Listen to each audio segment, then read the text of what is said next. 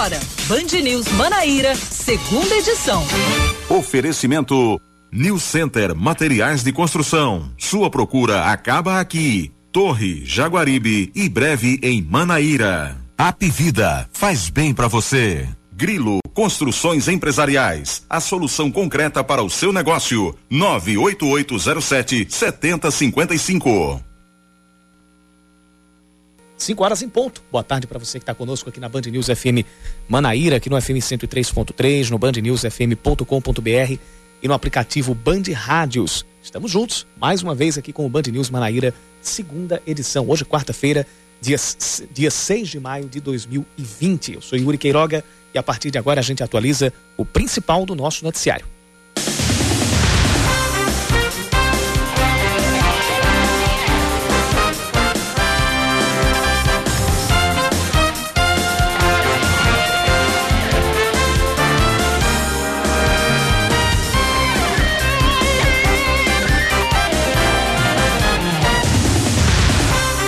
Ministério da Saúde publica oficialmente a habilitação de 82 novos leitos de UTI para ampliar a rede de atendimento a vítimas do coronavírus na Paraíba. Na semana passada, o ministro Nelson Tait havia se comprometido a acelerar o processo de liberação em uma reunião com a bancada federal paraibana.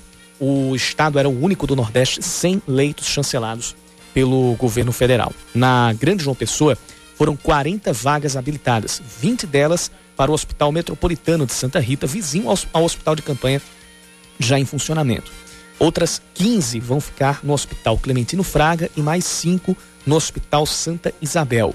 20 leitos foram destinados a dois hospitais de Campina Grande e outros 21, é, aliás, 21 leitos foram destinados aos hospitais de Campina Grande e outros 21 foram divididos entre Cajazeiras, Pombal e Patos.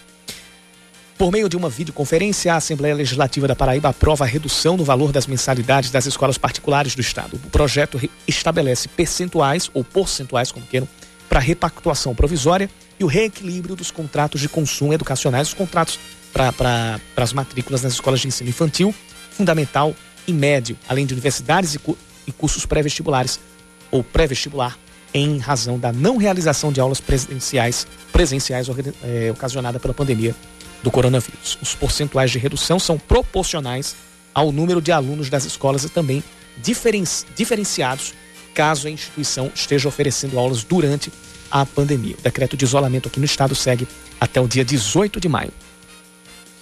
O Comitê Científico do Consórcio, do, do Consórcio Nordeste recomenda que os estados do Nordeste planejem adotar o lockdown enquanto a curva de mortes continuar subindo e a ocupação dos leitos superar a taxa de 80%. Em comunicado, os cientistas alertaram para a rapidez com que a epidemia está chegando ao Nordeste, em, ao interior do Nordeste, em locais onde a estrutura sanitária é mais precária do que em centros urbanos.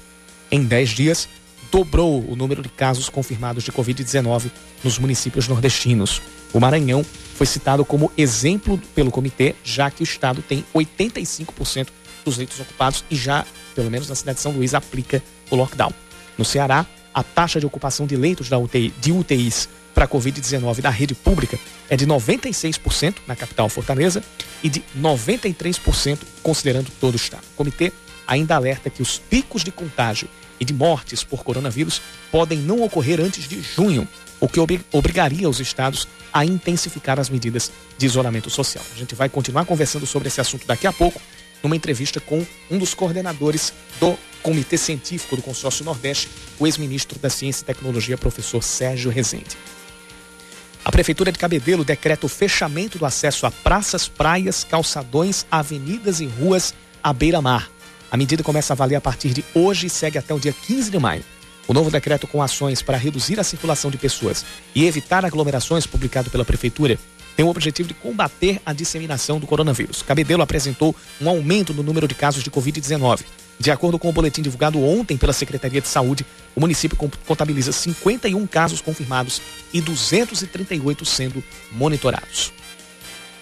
A Petrobras anuncia o aumento de 12% no valor da gasolina vendida nas refinarias da estatal. O novo valor começa a valer a partir de amanhã.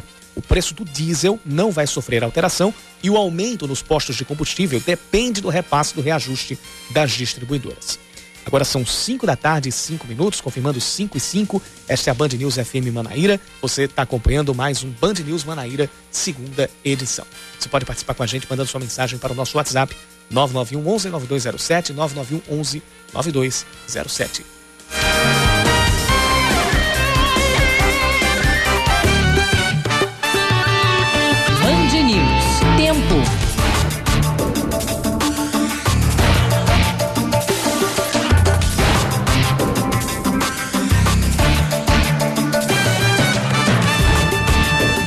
Muitas nuvens aqui pelo céu de João Pessoa nesse momento, nuvens carregadas.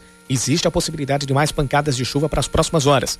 No momento a temperatura é de 28 graus, a máxima hoje foi de 30 e a mínima deve ficar pelos 23 graus. Em Campina Grande também tem risco de pancadas de chuva agora à noite. Agora tem muitas nuvens no céu por lá e a temperatura é de 27 graus. A máxima hoje foi de 31 e a mínima deve ficar pelos 22.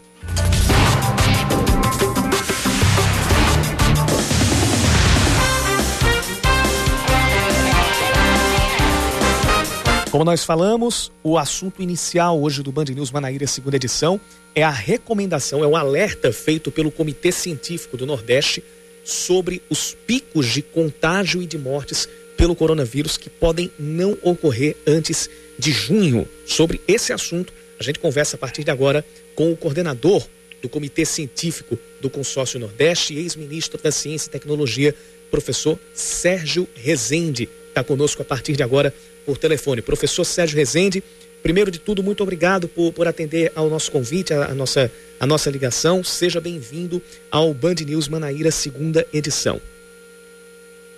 Pois não, eh, Yuri, é, agradeço a você a oportunidade de falar com os ouvintes da Band News Manaíra. Pois bem, então o. À sua disposição. Pois bem, então o, o, o alerta ele vale para os, os picos de contágio, tanto da, de casos confirmados quanto de, de, de mortes pela, pela doença. E uma das preocupações que se tem é com o interior do estado. É, já existe alguma, alguma estimativa apenas para o interior dos estados nordestinos é, de quanto está sendo cumprido ou descumprido em relação às medidas de isolamento social? Yuri, é, nós temos um grupo de pessoas que, além de fazer a observação através de celulares, assim por diante, tem modelos matemáticos. Até cerca de é, quatro semanas atrás, haviam em todo o Nordeste é, quase 200 micro-regiões, não eram só cidades, micro-regiões, em que a doença ainda não era preocupante. Esse número baixou para 100 há, há quatro dias atrás, quatro ou cinco dias. Então, a indicação que nós temos é que o, o vírus está se espalhando, está indo para o interior. Por essa razão, é, no nosso boletim número 4, nós recomendamos aos governos estaduais que restringisse o transporte terrestre entre municípios, principalmente para o interior. É, isso foi feito em, em, alguns locais, aliás, a, a Paraíba deu exemplo, logo, logo ela começou a, a botar postos de fiscalização em, em, em, várias estradas que davam, né, que chegavam à Paraíba, só que, infelizmente, o vírus continua se espalhando.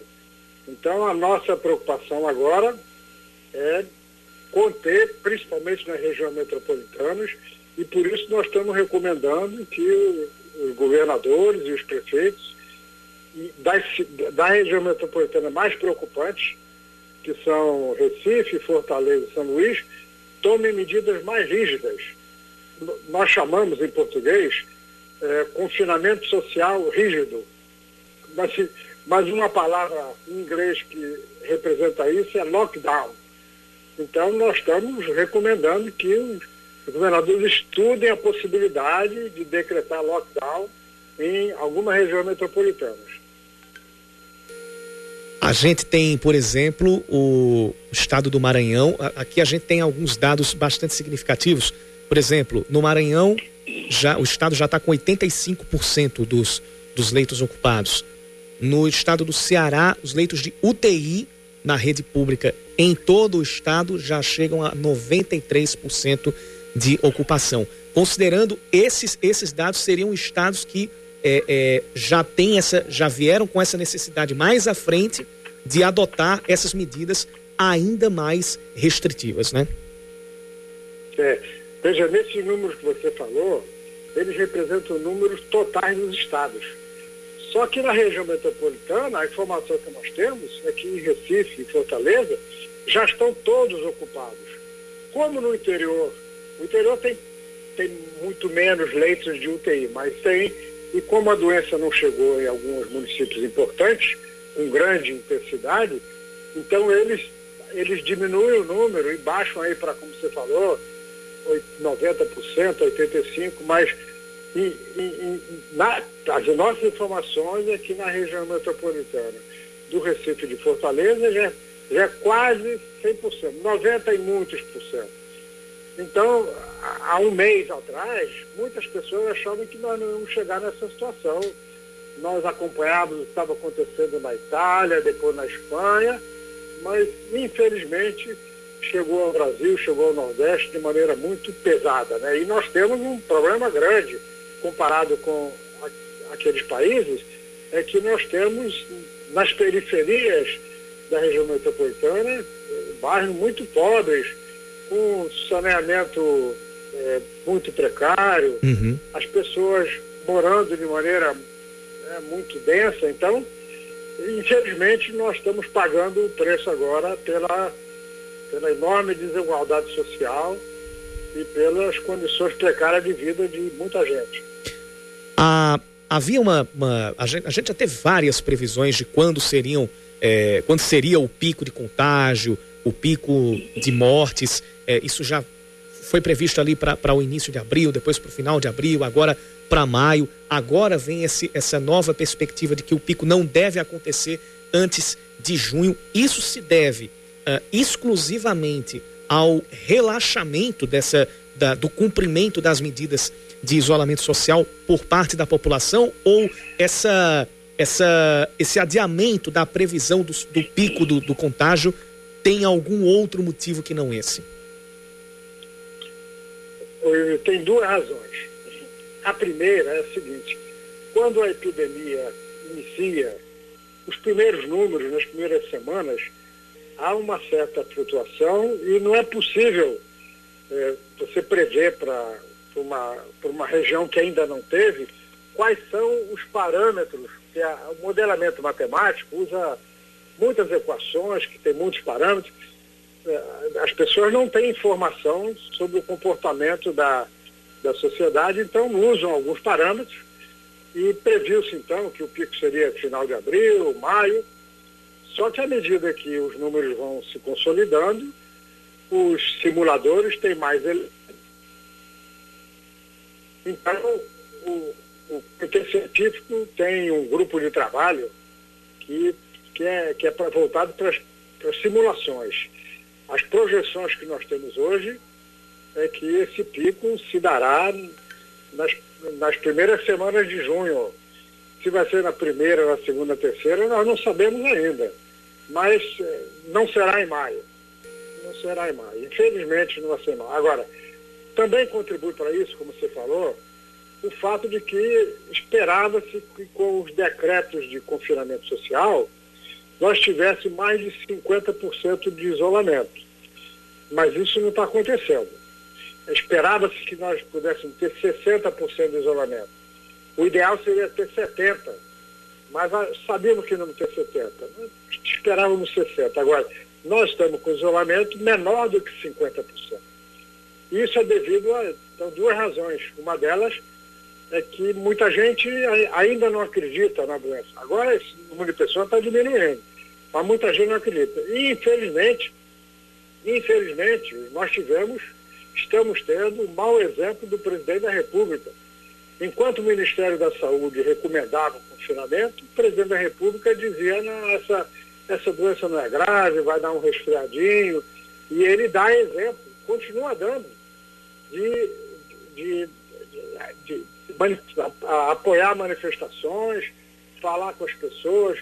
Então, o exemplo do mandatário do país, quando ele é ruim, ele afeta muita gente. As pessoas acham que, que realmente ele está certo e que quem está errado são os outros. Então, esse mau comportamento da população brasileira tem a ver também com o mau exemplo do presidente da República. As para os próximos meses, no caso, para maio, para junho, é, essas, já que vocês trabalham com previsões é, e, e, na verdade a, a, a maneira que, que, existe mais mais viável de, de, de, se trabalhar com simulações, modelos matemáticos, é também existe alguma perspectiva para que, caso as medidas de isolamento social sejam cumpridas a contento, é, já exista ali uma data, não vou dizer ótima, mas uma data previsível num cenário mais, mais, mais otimista, para que haja uma flexibilização das medidas, haja mais segurança para que os governos possam começar a reabrir o comércio, mesmo que gradativamente, para que possa é, para que também saia-se da, da, das medidas de lockdown para quem já as adotou? Veja, nós, nós não chamamos de previsão, chamamos de projeção. Projeções. Perdão. As nossas projeções foram feitas considerando três cenários. Sem isolamento, isolamento de 50% e isolamento de 70%. Sem isolamento, nós estaríamos hoje numa situação muito pior o, o número de, de, casos seria duas, três vezes maior, pelo menos, e o número de mortes acompanhando. Com 50% é o que nós estamos tendo agora. Nós também fazemos simulações para 70%. Se de, se de uma hora para outra a simula, a, a, o confinamento passasse de 50% para 70%, como nós estamos no começo de maio, seria possível puxar esse pico para o finalzinho de maio. Só que nós, nós não acreditamos que, de repente, nós vamos ter 70%. Então, nós continuamos dizendo que uma projeção mais ou menos realista é em torno da primeira semana de junho. E aí tem o seguinte, a, a recomendação que eventualmente nós daremos aos governadores de começar a flexibilização, ela vai depender do estágio em que essa curva estiver. Se claramente nós estivermos chegando ao, ao limite, e tiver indicação de que ela vai diminuir em algumas semanas, então a recomendação será para fazer a flexibilização, como está sendo feito agora em alguns países da, da Europa.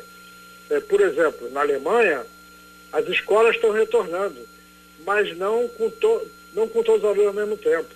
Numa semana vai metade dos alunos, na outra semana vai outra metade, para diminuir o número de alunos na turma e para eh, ter um mecanismo de, de, de, isolamento maior.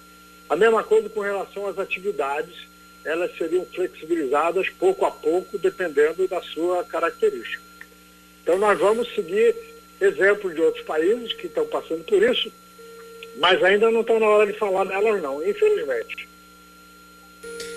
5 da tarde, 18 minutos. A gente conversou aqui no Band News Manaíra, segunda edição, com o coordenador do Comitê Científico do Consórcio Nordeste, professor Sérgio Rezende, que integra esse comitê junto com o cirurgião Miguel Nicoleles. Professor Sérgio Rezende, a gente agradece muito a sua participação, as informações e as orientações passadas aqui no Band News Manaíra, segunda edição. Boa tarde para o senhor. Boa tarde, Yuri, que eu agradeço a oportunidade saúde para todos, fiquem em casa. É o recado que todos nós temos a passar. São 5 e 19.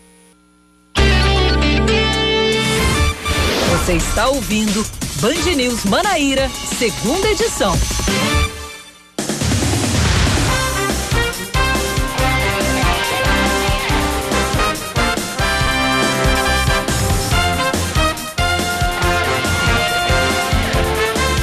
5 da tarde, 24 minutos. A gente volta com o Band News Manaíra, segunda edição. Os, o ex-superintendente da Polícia Federal na Paraíba, André Viana Andrade, vai assumir a diretoria de administração e logística policial da PF. A mudança faz parte de uma série de alterações capitaneadas pela entrada do delegado Tássio Musi à superintendência da PF no Rio de Janeiro, substituindo Carlos Henrique Oliveira, que segue para Brasília como diretor executivo da Polícia Federal. A mudança acontece dois dias depois de Rolando Alexandre de Souza assumir como diretor-geral da competição, aliás, da, da corporação, perdão. Tássio Musi está na Polícia Federal desde 2003. O delegado também foi chefe da, da Delegacia de Repressão à Corrupção e Crimes Financeiros, da Superintendência da PF no Rio de Janeiro e foi diretor adjunto do Departamento de Recuperação de Ativos e Cooperação Jurídica Internacional, além de ter dirigido o Departamento Penitenciário Nacional. Tássio participou de ações de combate à corrupção, como a que prendeu o ex-chefe da Polícia Civil no Rio de Janeiro, Álvaro Lins. As cidades de Caldas Brandão e Riachão do Bacamarte têm aprovados os decretos de calamidade pública em virtude da pandemia de coronavírus. Com isso, o índice de municípios nesta situação na Paraíba chega a 94,6%, ou seja, 211 211 das 223 cidades. Na prática, os municípios estão autorizados a contratar sem licitação e agilizar outros processos burocráticos relacionados a ações de combate e prevenção à Covid-19. Os novos decretos foram aprovados na sessão de hoje da Assembleia Legislativa da Paraíba. O Hospital de Campanha de Campina Grande será inaugurado na próxima terça-feira, a partir das 10 da manhã. A unidade está sendo construída ao lado do Hospital Municipal Pedro I, com recursos próprios da Prefeitura de Campina. A inauguração vai ser feita de forma virtual, com transmissão pelas redes sociais. O Hospital de Campanha terá 42 leitos, com sete respiradores cada um, é, de um total previsto de 20, quatro deles comprados no Recife, cada um custando 57 mil reais. O custeio teve parceria do Tribunal de Justiça da Paraíba. A Sociedade Brasileira para o Progresso da Ciência organiza uma manifestação pela importância da ciência no enfrentamento da pandemia de Covid-19. A marcha virtual pela ciência no Brasil vai ser feita, no, vai ser feita amanhã com atividades pelos canais da SBPC no Facebook e no YouTube. Essa atividade tem o apoio da Secretaria, vai receber apoio de entidade de órgãos como a Secretaria de, de Educação, Ciência e Tecnologia do Estado e da FAPESC, que é a Fundação de Apoio à Pesquisa na Paraíba. Vão ser realizados dois painéis de debate, um dedicado à pandemia da Covid-19 e outro abordando o financiamento da ciência brasileira. Além da importância da ciência no enfrentamento à pandemia, a manifestação alerta para os impactos econômicos e sociais após essa após a paralisação de quase todos os serviços e a importância da ciência na reinvenção e na solução destes problemas. A Prefeitura de João Pessoa divulga o resultado final do processo seletivo para contratação de médicos, contratação temporária e em caráter emergencial. Os classificados devem se apresentar amanhã e sexta-feira na Secretaria Municipal de Saúde. Os médicos aprovados vão receber, vão receber no total 11 mil reais durante todo o contrato para uma carga horária de 30 horas semanais, uma carga de trabalho de 30 horas semanais que pode ser convertida em plantões. Os regimes de plantão vão receber R$ 1.100 para cada plantão realizado. Mesmo valor que vai ser pago aos médicos que já fazem parte da rede municipal e que fazem plantões na linha de frente no atendimento de pacientes com a Covid-19.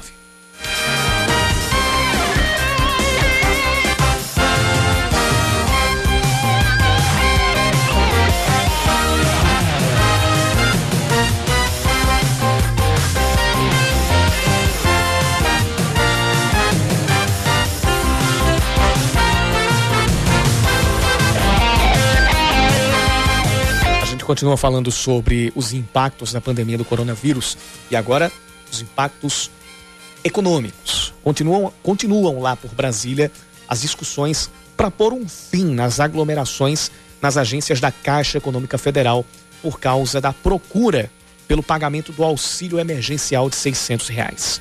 A Frente Parlamentar em Defesa do Consumidor da Assembleia Legislativa reuniu por videoconferência representantes de instituições financeiras e órgãos fiscalizadores para reduzir as filas que, por diversos dias, dão a volta no quarteirão e que aumentam o risco do contágio pela Covid-19. O presidente dessa frente parlamentar é o deputado Wilson Filho, do PTB, que comenta esta reunião Todo mundo sabe que as pessoas precisam receber o seu dinheiro, seja do auxílio emergencial, da aposentadoria, do seu salário, e muitas vezes, na maioria esmagadora, são pessoas que precisam demais daquele recurso. Porém, quando os bancos e o poder público não se organizam, existe um risco enorme de proliferação do coronavírus, da pandemia, e essas pessoas podem estar voltando para casa e levando o vírus para suas famílias.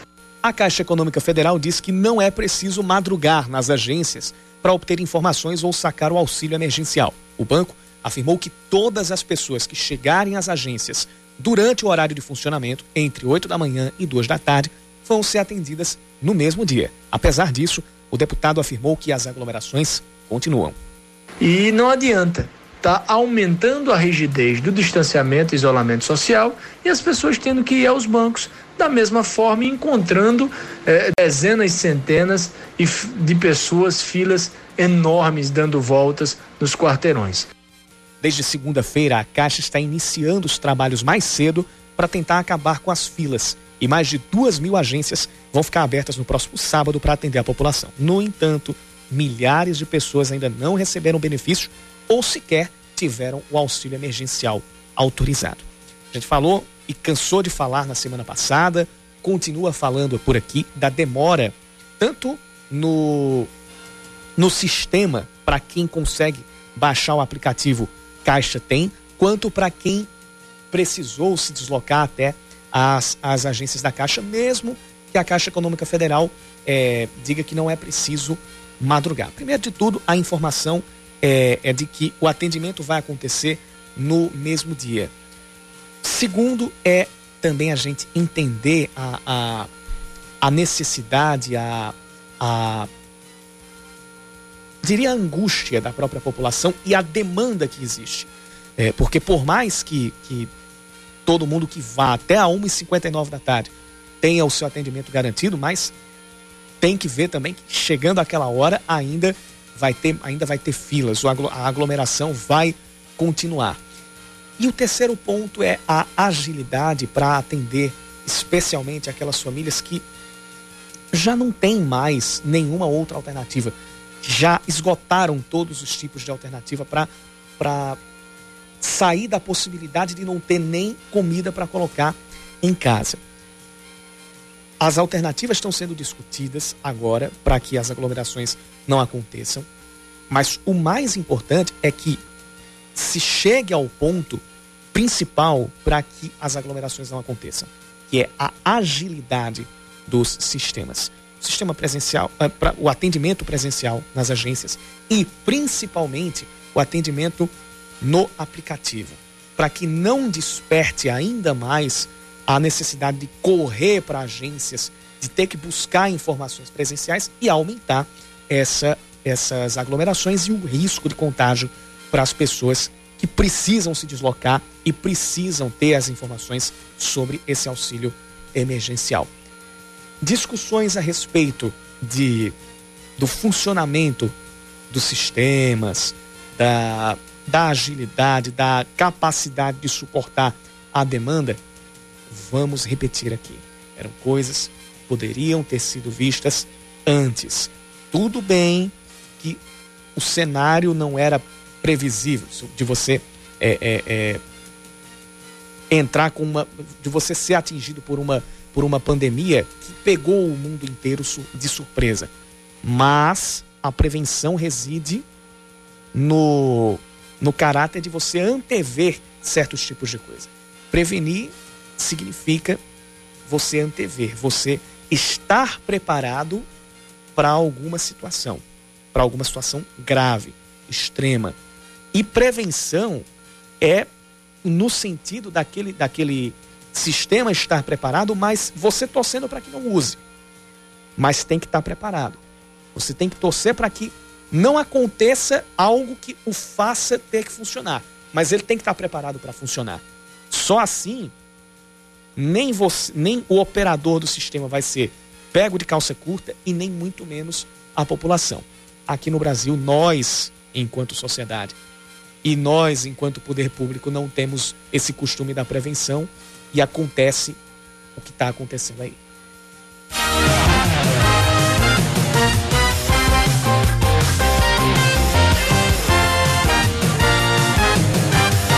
Está fechado o acesso às praias, calçadões, praças avenidas, além de ruas à beira-mar em Cabedelo. De acordo com o prefeito Vitor Hugo, a proibição segue até o dia 15 de maio. O novo decreto com ações para reduzir a circulação de pessoas e evitar aglomerações, publicado pela prefeitura, é mais uma ação para combater a disseminação do coronavírus. Aonde as secretarias como CEMOB, Defesa Civil e a Guarda Metropolitana irão atuar nesse primeiro momento da nossa faixa da praia e de nossas praças, orientando a população de Cabedelo, solicitando que eles voltem às suas casas. Esse prazo do decreto vai durar 10 dias até o próximo dia 15. Enfim, foi uma medida de prevenção.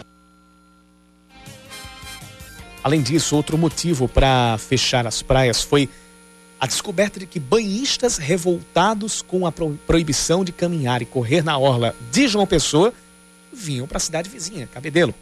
Depois que João Pessoa adotou essa medida, as pessoas nas redes sociais começaram a dizer que viriam para a cidade de Cabedelo. Isso causou um pânico na cidade e aí tivemos que tomar essa medida preventiva na cidade de Cabedelo. Espero contar com o apoio de toda a população, não só de Cabedelo, mas com João Pessoa. Quem é de João Pessoa fique em João Pessoa e quem é de Cabedelo fique em Cabedelo. O município apresentou um aumento no número de casos da Covid-19. De acordo com o boletim divulgado nesta terça, Cabedelo contabiliza 51 casos confirmados e 238 sendo monitorados.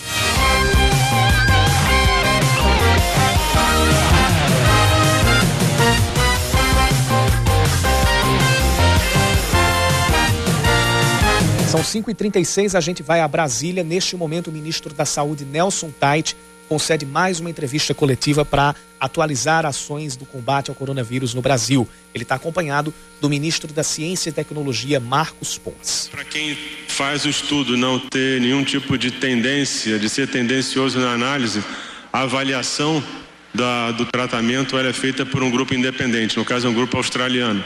Por isso que a gente só deve ter o resultado no início da madrugada, que é quando sai o resultado na Austrália. E a gente já vai poder ter um, uma informação preliminar sobre a segurança, sobre algum nível de efetividade.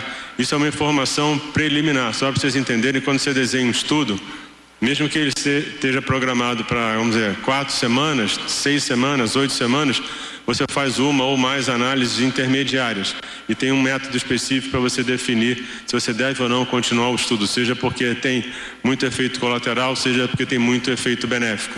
Esses estudos é que vão ajudar a gente a entender o melhor o papel de cada medicamento e isso vai ajudar a gente a entender o que recomendar. Como eu tenho falado, hoje, hoje existe uma autorização para uso mas a gente hoje não recomenda o uso específico de qualquer medicamento. Isso a gente deve ter uma ideia hoje. A gente também está discutindo o início de outros estudos com ah, drogas novas, drogas mais promissoras, que possam estar surgindo como uma chance de tratamento. A gente também está desenhando, é, vai ser desenhado estudo com droga nova é, para que o Brasil consiga ter esse dado bem rápido. Outra coisa importante, a gente está conversando com possíveis laboratórios e que vão produzir vacina para que a gente consiga garantir que caso surja uma vacina, que o Brasil tenha uma cota, que o Brasil tenha uma, uma parte, porque um dos grandes riscos que existe hoje em qualquer, ao surgir um medicamento novo, ao surgir uma vacina nova, é que a gente tenha a mesma realidade que aconteceu com EPI, com o respirador, onde você começa a ter uma falta mundial naqueles lugares que não, que não conseguem produzir. Então a ideia é a gente já negociar assim antecipadamente para que caso surja algum tipo de vacina ou mesmo de medicamento que a gente consiga garantir o acesso do Brasil a esse tipo de recurso. Quanto à parte da, de programas de isolamento, distanciamento, o que, que, é importante falar nisso? Ontem eu tive uma reunião com o pessoal do, do CONAS e a gente, como eu falei desde semana passada, né, a gente já tem uma, uma, um, um programa, um, uma matriz, mas o ideal é que isso, que isso tem que ser discutido com cuidado. Até ontem conversei com o pessoal do CONAS, o CONASEM não estava, que talvez a gente possa rapidamente fazer um grupo de revisão para que o grupo, esse processo, esse projeto seja não só um, um projeto do Ministério Federal, do Ministério da, da, da Saúde, mas também um projeto Brasil que a gente possa trazer junto os estados e as cidades. O que é, importante colocar aqui, é, falando agora com um pouco mais de calma, porque às vezes nas perguntas, quando eu estou indo pelos lugares, tem que ser uma resposta muito rápida. Quando a gente fala em isolamento, quando a gente fala em distanciamento, existem vários níveis. E o que é importante é que a gente entenda que não existe a, a, a, uma defesa do isolamento ou uma defesa do não isolamento. Você vai ter vários níveis de, de, de isolamento, de distanciamento. Você vai desde medidas simples que vão aquela é, como a lavagem das mãos, os cuidados, um isolamento, uma, um distanciamento pequeno. A gente tem tudo isso escrito até o lockdown. É, e, e o que é importante é que cada lugar vai ter a sua necessidade. O que é importante entender é que a gente tem que, a gente vai mapear, e hoje, essa, hoje a gente tem os estados e cidades mapeando isso, qual é a condição dos casos novos, da infraestrutura para atender. E a gente tem o que foi desenhado. Não é uma coisa, é, é uma coisa parecida com o que já existe fora. Você cria uma matriz onde você define a, quantos casos novos, qual é a infraestrutura, qual é a evolução. E a partir daí você define em que situação aquela região está. E dependendo da situação daquela região, se aplica um modelo de distanciamento. Não, não é uma política de a gente é contra ou a favor o distanciamento, é contra ou a favor o isolamento. É você fazer o que é certo no lugar certo. Vai ter lugar em que a gente vai recomendar um lockdown, vai ter um lugar em que flexibilidade existe existe hoje uma situação que te permite tentar alguma coisa. Por exemplo, em lugares fora do Brasil você tem, por exemplo, vai para uma vai para uma fábrica. Essa pessoa antes de entrar, ela faz o ela testa, vê o oxímetro, faz a temperatura. Essa pessoa é monitorada todo dia. Então é como a gente faz que faz a diferença. É a forma de fazer que faz a diferença. Então, mais uma vez, o que eu peço é que a gente não transforme uma política que tem que ser desenhada para você tentar flexibilizar o dia a dia das pessoas com uma disputa política como um tudo ou nada. Nunca é isso, nunca vai ser isso. Isso é, é, diferente e a gente tem que ter a tranquilidade de saber que qualquer medida que a gente tomar, em qualquer direção, ela é revista o tempo todo. Então, mais uma vez eu digo, o importante agora é que a gente tenha de verdade uma, uma, uma, uma forma de conduzir de cooperação. O que é, que é uma forma de conduzir de cooperação? Se você acha que eu estou fazendo alguma coisa que podia ser melhorada, dá uma sugestão que a gente vai buscar melhorar. Mas fazer disso uma crítica, uma briga, não vai somar nada nesse momento, porque o que a gente menos precisa agora é mais, é mais confusão, mais conflito, mais desgaste, tá? Então eu, eu vou terminar aqui, eu vou esperar o Anderson chegar, que ele vai apresentar o que está sendo desenhado. Hoje a gente deu uma, ele deu uma passada nisso com o pessoal, acho que foi do Conat, né? Hoje à tarde, e ele vai fazer essa apresentação. E aí podem fazer umas perguntas, acho que a gente está aberto para pergunta, né, mano? Vamos abrir para as perguntas. Obrigado, Primeira pergunta, Daniele Popov, TV Brasil. Boa tarde, ministros, tudo bem? Ministro, eu tenho duas perguntas, uma para cada um. Primeiro, ministro Nelson Taixe, a semana passada o senhor falou sobre as diretrizes que elas iam ser publicadas assim que fosse ah, acertada a melhor forma né, de, ser, de serem encaminhadas, porque depende de como isso vai ser avaliado por cada estado, enfim, cada município. Então, gostaria de saber do senhor qual é a posição sobre essas diretrizes, se isso vai entrar agora nessa explicação técnica do Ministério com o secretário Wanderson. E só para fazer a pergunta logo para o ministro Marcos Pontes, é, sobre isso que o senhor falou da descontaminação das máscaras ah, na parceria com os hospitais, o senhor falou dois deles aqui em Brasília, né? No, a UNB e a Garrão, se não me engano. Enfim, uh, uh, só queria entender como é que é esse processo dessa descontaminação, se isso é feito por causa de falta de equipamento ou se isso é, já é usual. E também queria entender aquele a, a, a publicação do próximo dia 15, a compra de insumos. Uh, eu não entendi muito bem o que o senhor falou sobre o produto para fazer, é, acho que é álcool gel, né? Isso, só gostaria de essa explicação, por favor. Bom, a, a nossa diretriz ela já está pronta. É, é só mesmo a gente definir a hora de apresentar e como apresentar. De qualquer forma, qualquer cidade, região que queira discutir com a gente, a gente está aberto para conversar. O ideal, de, em função da reunião que a gente teve ontem com o CONAS, é que talvez uma revisão do CONAS pudesse, do CONASEMS pudesse ajudar para que, para que essa proposta saísse mais uma proposta Brasil do que Ministério da Saúde. Mas isso já está pronto. Então, se isso a gente só está mesmo tentando enxergar a melhor hora. E isso eu tenho, eu falei isso, acho que foi anteontem, estou falando hoje de novo, falei ontem na reunião do CONAS. Para a gente é muito importante que isso seja tratado como uma estratégia de um país inteiro. Que isso seja visto como um trabalho das três esferas. Isso é o que a gente está só precisando hoje acertar para que isso seja, assim, colocado de forma pública, mas ela já existe. É, realmente eu vou tentar ver se eu ajusto um pouco mais com o pessoal do Canais e Conasems, mas, é, mas é isso. Ela já existe, já está pronta e a aplicação dela vai, vai acontecer de acordo com as regiões. Como a gente hoje tem uma situação onde a gente não tem uma evidência que a nossa curva esteja numa descendente, é, a gente também não, não vai ter, tem aí um tempo para trabalhar isso, porque isso aí não tem que ser muito mais ajustado quando você não tem uma curva favorável descendente. Que o ideal, ideal, quando eu estava falando daquilo, da, é, você vai, por exemplo, hoje você vai numa fábrica vamos dizer, da, da Samsung, por exemplo, e aí você tem lá na entrada, a pessoa pode testar para temperatura, pode testar para oxigênio, se teve sintoma, para ver como é que está a parte de oxigenação.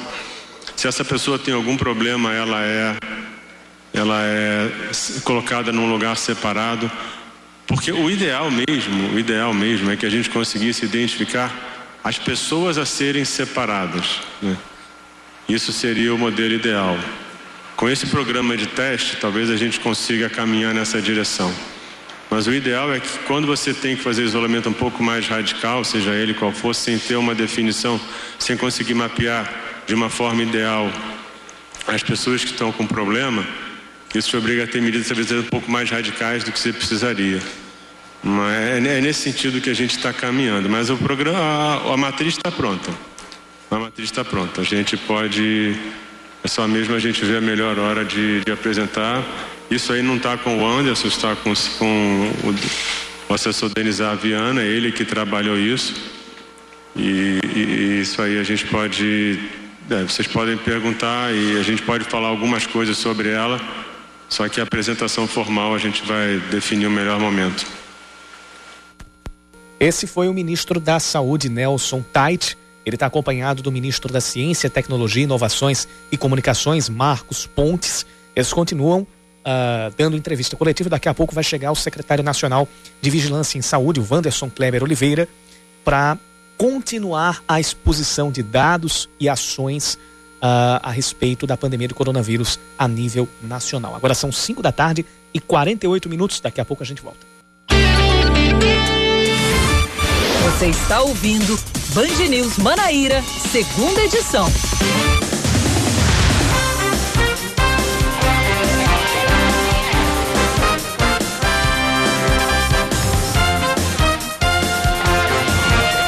Cinco e quarenta a Assembleia Legislativa aprova um requerimento que propõe a, prorrogação do pagamento do auxílio emergencial do governo federal até o dia 31 de dezembro. A matéria foi de autoria do deputado estadual Jeová Campos. Para o parlamentar, os três meses de pagamento de auxílio não devem ser o suficiente para minimizar os prejuízos causados pela pandemia do coronavírus. De acordo com Jeová Campos, a manutenção do auxílio até dezembro também tem o objetivo de fazer a economia girar nos municípios do interior. O presidente da Caixa Econômica Federal, Pedro Guimarães, adianta que o saque, o calendário de saques da segunda parcela do auxílio emergencial será mais esparçado. Em coletiva virtual, Guimarães disse que o objetivo é evitar as enormes filas registradas nas agências de todo o Brasil durante a primeira etapa de saques do auxílio. Na coletiva, o presidente da estatal também comemorou a redução das filas nos saques ao longo da manhã. Segundo Pedro Guimarães, os atendimentos conseguiram ser feitos até às nove da manhã na maioria das agências. A Prefeitura de João Pessoa anuncia que os cemitérios públicos e privados da capital não vão ficar abertos à visitação no Dia das Mães. Segundo a Secretaria de Desenvolvimento Urbano, a decisão busca evitar aglomerações nos espaços públicos que já tiveram os velórios suspensos por causa da Covid-19. A orientação é, que é de que as famílias evitem se dirigir ao local e que façam as suas homenagens em casa.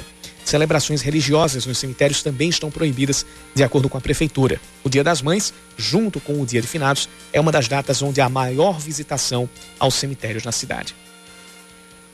O curso de formação de oficiais do Corpo de Bombeiros vai usar a nota do Enem para o exame intelectual. Além disso, uma das exigências do CFO 2021 é de ensino superior completo para os candidatos. A informação foi publicada no Diário Oficial do Estado de hoje. Ela também recomenda que os interessados façam as inscrições no Enem 2020 e aguardem a publicação do edital. Começa hoje a programação do Meu Espaço Compartilhando Cultura, um circuito de eventos organizado pela FUNESC. O festival virtual selecionou artistas para apresentar conteúdos culturais nas redes sociais da Fundação. Os mais de 100 projetos selecionados vão receber um apoio de mil reais que devem ajudar na manutenção das obras dos artistas durante a, a pandemia do coronavírus. Serão quatro sessões semanais com duas horas de duração cada sendo sempre às segundas, quartas, sextas e domingos, a partir das 5 da tarde. A programação vai ser divulgada a cada semana.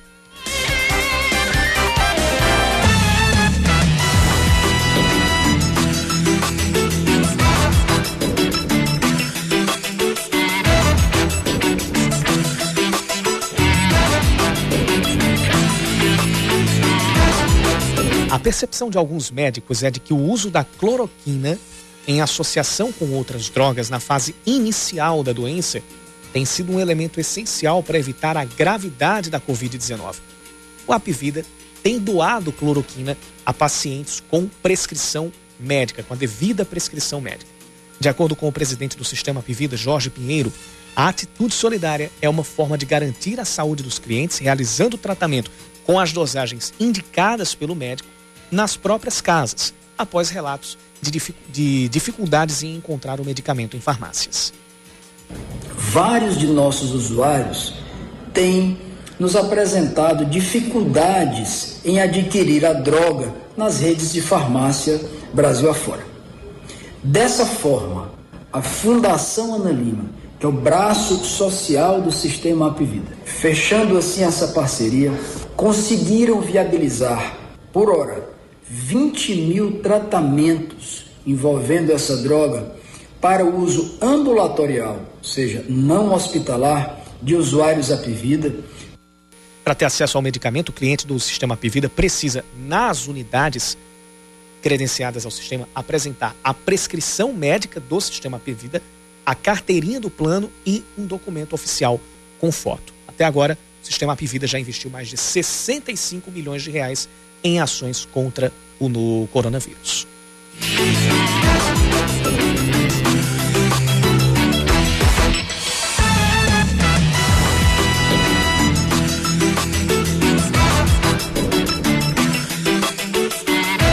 Bom, dentro de quatro dias a gente chega ao Dia das Mães. Nesse período difícil, a gente tem também uma maneira de deixar tanto hoje quanto o próprio Dia das Mães melhor. Trazer notícias que mudaram o mundo das nossas mães. A Band News FM Manaíra quer que vocês relembrem bons momentos, momentos marcantes que passaram juntos.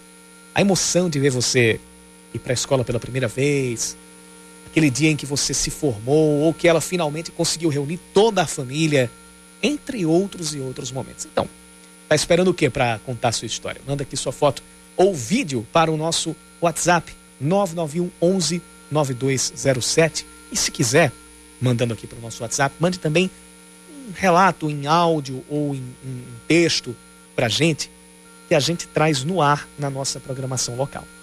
Você também pode mandar o seu vídeo, sua foto, pelo Instagram. Se você for postar nos stories ou no feed, marca lá o Instagram da Band News FM Manaíra, arroba Band News FM Manaíra, que você também pode sair no nosso feed ou nos nossos stories. Compartilha com a gente o seu álbum de boas notícias e as notícias que também envolvem a sua mamãezinha. Seus filhos, com Roseli Saião e Thaís Dias. Oferecimento Cultura Inglesa. Uma escolha para toda a vida.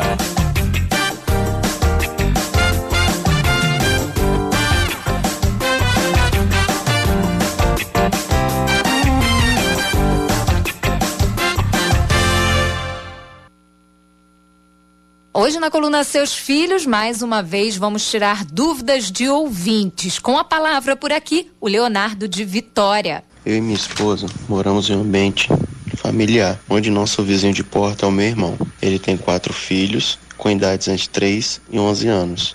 Mesmo com a pandemia da forma que está, os pais continuam trabalhando normalmente. Com isso, além das atividades escolares diárias, gostaríamos de saber qual a melhor forma de distraí-los nesses momentos livres para que o isolamento social seja ainda mais tranquilo não só para eles, mas consequentemente para nós. Roseli, que desafio da família do Leonardo, porque são quatro crianças de 3 a 11 anos e os pais trabalhando, né? Então, é, não é para qualquer um não, né? Ainda bem que tem alguém por perto, né? Nossa, É isso. isso é fundamental.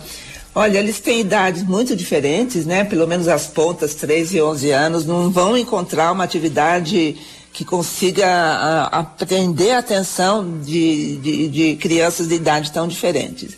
Mas eu sugiro ao Leonardo, assim como a todos os nossos ouvintes, que dê uma passada lá no nosso blog, com pegar dicas antigas, que nós demos dicas de contação de histórias pela internet, nós demos dicas de jogos, tem muita dica que é, dá para fazer uma variedade de coisas com as crianças que elas não estão acostumadas e não viram ainda. Acho que isso é que é importante, isso é que é legal para elas. Faça como Leonardo, mande pra gente você também a sua dúvida, a sua participação. O nosso e-mail é seusfilhos@bandnewsfm.com.br. seusfilhos@bandnewsfm.com.br. Amanhã estamos de volta.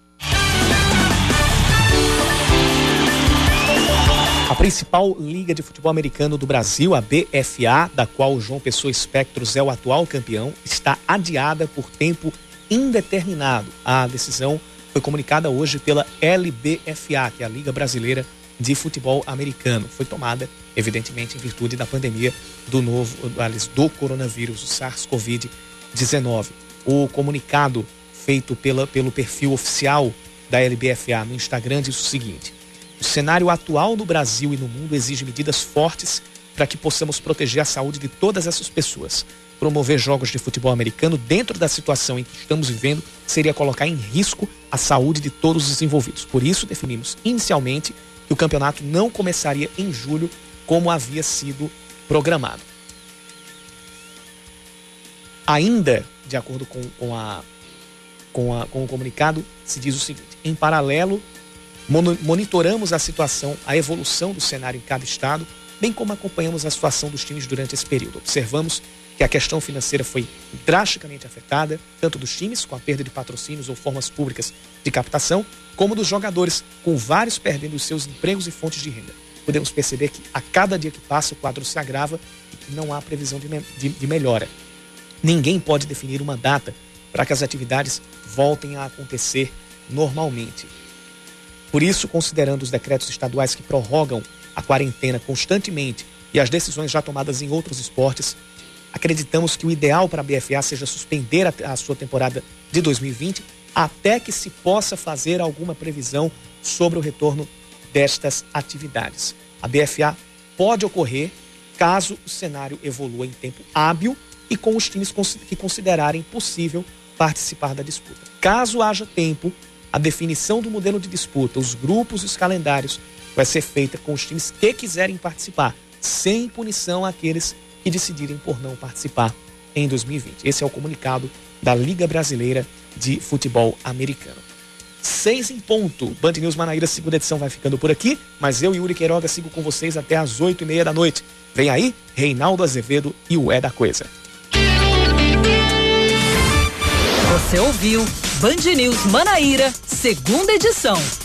Oferecimento New Center Materiais de Construção. Sua procura acaba aqui. Torre, Jaguaribe e breve em Manaíra. Apivida faz bem para você. Grilo Construções Empresariais. A solução concreta para o seu negócio. 98807 7055.